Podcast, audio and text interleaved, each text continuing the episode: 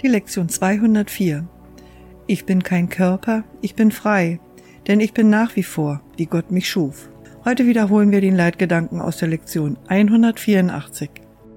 Der Name Gottes ist mein Erbe. Der Name Gottes erinnert mich daran, dass ich sein Sohn bin und nicht Sklave der Zeit, an die Gesetze nicht gebunden, die in der Welt von kranken Illusionen herrschen, frei in Gott, auf immer und auf ewig eins mit ihm. Ich bin kein Körper, ich bin frei, denn ich bin nach wie vor, wie Gott mich schuf.